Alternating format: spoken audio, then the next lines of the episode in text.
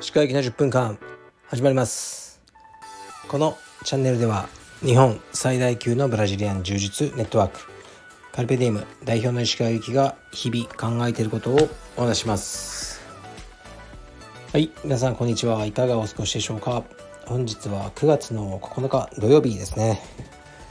僕は今日も江東区の家にいます。昨日はねちょっとだけ青山に行ったりもしました。東京は雨が降っていて、えー、涼しいですね。やっと秋の気配を感じてきました。まだね油断できないというか急に暑くなる日もあると思うんですけどだんだん秋になっていくんだと思います。僕は秋と冬が好きです。すごくねすごく嬉しいです。もう本当にこの夏暑いのはきつかったですね。で今日はこれから深川道場に行こうと思います、まあ、腰がねちょっと悪いので軽く動く程度にしようかなと思ってますね。で今日は息子のお友達が、えー、この家に泊まりに来て明日までいるのかな？お泊まりですかね。なので、まあ、一緒にご飯食べたりしようと思いますね。女の子なんですよね。でもうちの息子が幼稚園から仲良くしてる子でえっとねすごく頭が良くて、まあ、雄太を弟のように扱ってくれてるっていうね同級生なんですけどね。そういう子です。ではレターに行きましょうかね。もうとりあえずねとりあえず答えますよどんどん。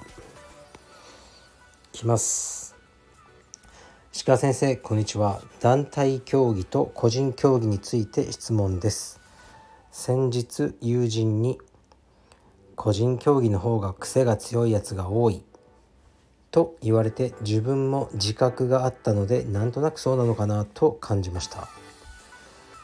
私自身は野球をやっていましたがピッチャーではなかったのもあり正直勝ってもそんなに嬉しいと感じたことはなかったです。性格が悪いですが試合に勝って自分が全打席三振よりも試合に負けても自分がヒットを打てたらその方が嬉しかったです。そして何より自分のエラーによって負けたら敗戦が全部自分のせいになるようなあの感覚が恐怖として心に残ってます。個人競技は勝った喜びも負けた悔しさや責任も全て自分のものになる感覚が気持ちとして楽で好きです。自分に合ってます。長々と自分語り失礼しました。石川先生は個人競技と団体競技どちらが好きですか？また石川先生は個人競技と団体競技のそれぞれやる人の特徴や性格の傾向などあると思いますか？ご意見をお聞かせいただけたら嬉しいです。これからもラジオ楽しみにしています。はい。ありがとうございます。なるほど。面白いですよね。野球をやっていたけどピッチャーじゃなかったのもあり正直勝ってもそんなに嬉しいと感じたことはなかったです。ここがね面白いな。まあ野球って本当ピッチャーのものですよね。ピッチャーのために他が頑張ってるっていう構図がねあると思うんですよね。だけど、まあ、なんとなくみんなであの、ね、平等だみたいになってるところが僕は苦手なんですよね。まあ、僕は中学校野球部だったんですけどねもう野球はピッチャーです。もう野球っていう名前を変えた方がいいです。ピッチャーに変えた方がいいですねあの競技自体を。それぐらいピッチャーのためというかピッチャーが大事なもので9人平等ではないですね。全然。でまあ平等ではないんですけどね。平等じゃないってこう言っちゃダメっていうそそのいびつさが僕はあんまり好きになれなかったっていうのはありますね。で僕もねあの野球部でもエラーがとにかく怖かったです。とにかく自分がエラーしないことだけを考えてプレーしてました。この人と一緒ですね。での焦ってあの僕はセカンドだったんですけどね。ショートゴロあピッチャーゴロか。ピッチャーゴロでセカンドのベースカバー入ってゲッツーを取りに行く時ですよね。にピッチャーからの送球がもうなんか見えなくて緊張で。であのこうね後ろにボールを逃しちゃったんですね。それであのベンチに帰ってきて監督にね思いっきりビンタされるっていうのがあってその瞬間にもう一生やりたくねえこの競技って思いましたね。でまあ卒業まではやったんですけども全くなんかなんだろうなとりあえずやってたっていうだけでしたね。だからまあ気持ちよくわかります。多分同じような感じだと思いますね。その点ねいいですよね。充実は。勝っても負けても自分ねだけなんですごくいいです。僕も好きです。で団体個人競技やまあ僕は個人競技が好きなんですけどそれぞれの人や特徴や性格やっぱあるんじゃないですかね。まあ月並みですけど団体競技できるっていうのはやっぱ社会的社会性があってうんまあ群れで行動することにあのストレスを感じない人がいいんじゃないですかね。で、まあ、僕は超個人主義なので誰かとねあまり食事とか行ったりもしないし一人であの行動するのが好きなので個人あの競技も個人が向いてると思いますね。うんだから団体競技ってねなんか難しいと思うんですよね。すごい。だから大変だなと思います。団体競技の良さは、まあ、みんなで勝ってその一体感とか多分そういうことでしょうね。もあるんでしょうけど僕はもうストレスでしかないなって思いますね。あの習い事でももしうちの息子が野球とかやってたらなんかねもう想像できるんですよね。面倒くさそうな感じ。こう監督にねなぜうちの息子はピッチャーじゃないんだとかこうポジションここの方がいいんじゃないかとか多分あるんじゃないかな。あの子を4番にした方がいいんじゃないかとかそうなりかねないなと思うんですよね。親として。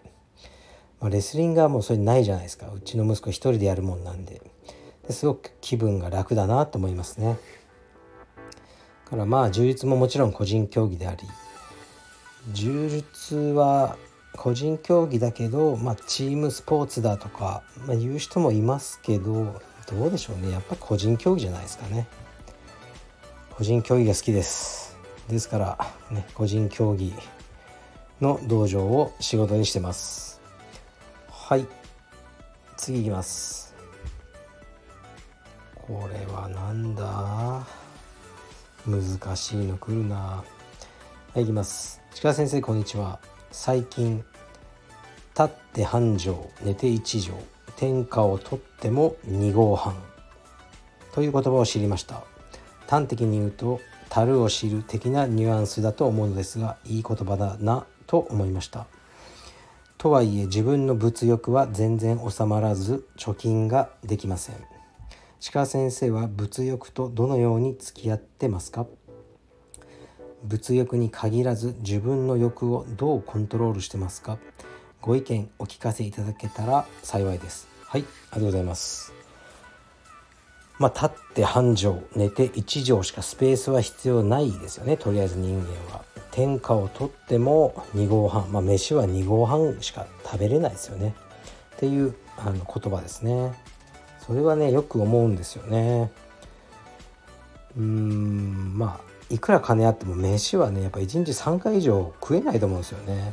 で靴とかも 1, 1回で履けるのは一足ですよね。だからあまり物欲に走っても仕方ないのかなとは思います。でも僕も物欲ありましたね。今はないんですよね全然。服はカルペディエムストアのを着てます。もう高級なブランドの服は全然着てません。でそうだな。そんなに欲しいものもないですね。うん物欲はやっぱ俯瞰して見てみるといいと思いますね。あのオンラインストアとかで僕もあるんですけどやっぱモデルさんとか来ててかっこいいじゃないですか。あこれと思った時に、まあ、ちょっと待てよと思って自分を鏡でしっかり見てこの服が私に似合うでしょうかと。あのよく思ってますね。ただのちんちくりんおじさんが一人誕生するだけですよね。とか自分で思ってやめたりしてますね。2日ぐらい待つとかね。その買いたいと思った熱が2日ぐらい経つといや別にあのそんなにいりませんがとか思う時あるのでちょっと待ってみるといいですね。まあ、それもねでもね待たせないあの方法を取ってくるんですね。売る側もね限定とかね残り少ないとかやってくるんですけど大丈夫です。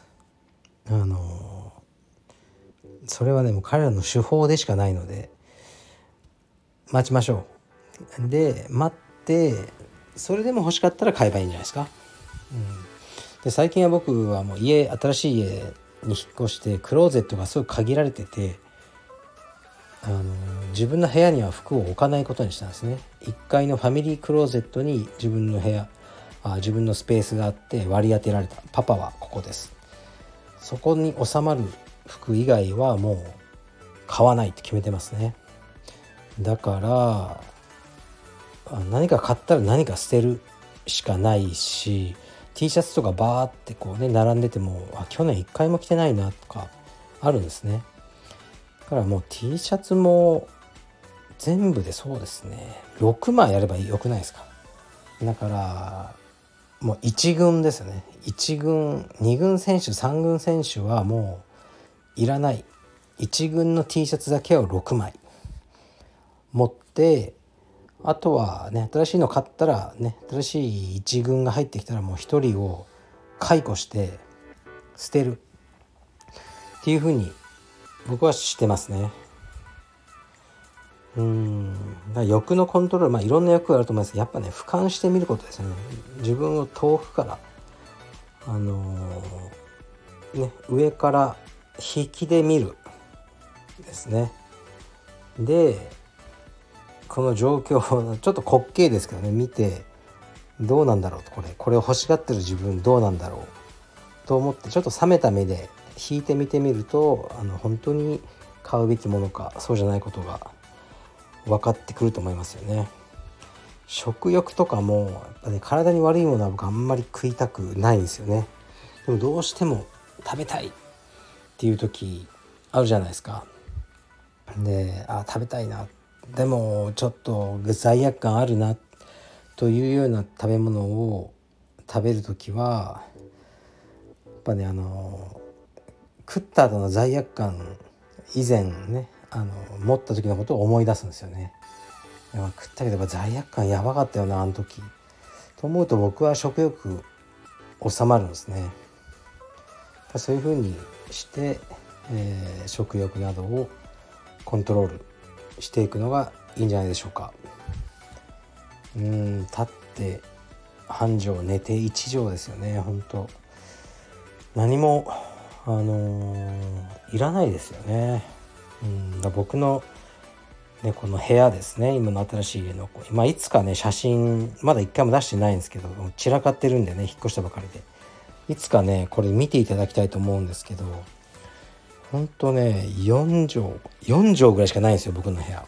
そこにベッドがあったらもうあとスペースほぼないって感じで最初この家をリフォームする時にもうなんでだよなえこんなスペースしかもらえねえのかよ俺と思ってごねたんですけどまあでもね家族妻の部屋娘の部屋とか作ると限られたスペースの中でこうなっちゃって不満だったんですが今まさにそのスペースの中にいるんですけど4畳ぐらいの。これがね非常に心地よかとですよ。もうこれ以上はいらないなって思いましたね。うん。まあでもねあのこうね結構家をね建てる過程がやっぱ面白いなと思ったんですね。でこの家はどうしてもねそのおばあちゃんとかねもう息子とかいるので、ね、そんな自由にできなかったんですけど家をね建てるのが面白いなと思ったんでこれまた物欲ですけどねいつか田舎に小屋みたいの建てたいなってね密かに新しい僕の物欲が出てきました。でその時はもう生活を無視してただの小屋。で本当にいい質のね木を使いあのね良い調度品を置いて、あ、一部屋だけでいいからいい感じの小屋を作りたいっていうねあの物欲が出てきました。はい。まあ、これもね俯瞰して考えるとどうかなとは思うんですけどとりあえずねやりたいという欲はあるのでねこの目標に向かって頑張ります。はい。じゃあ今日は深川道場に行ってきます。失礼します。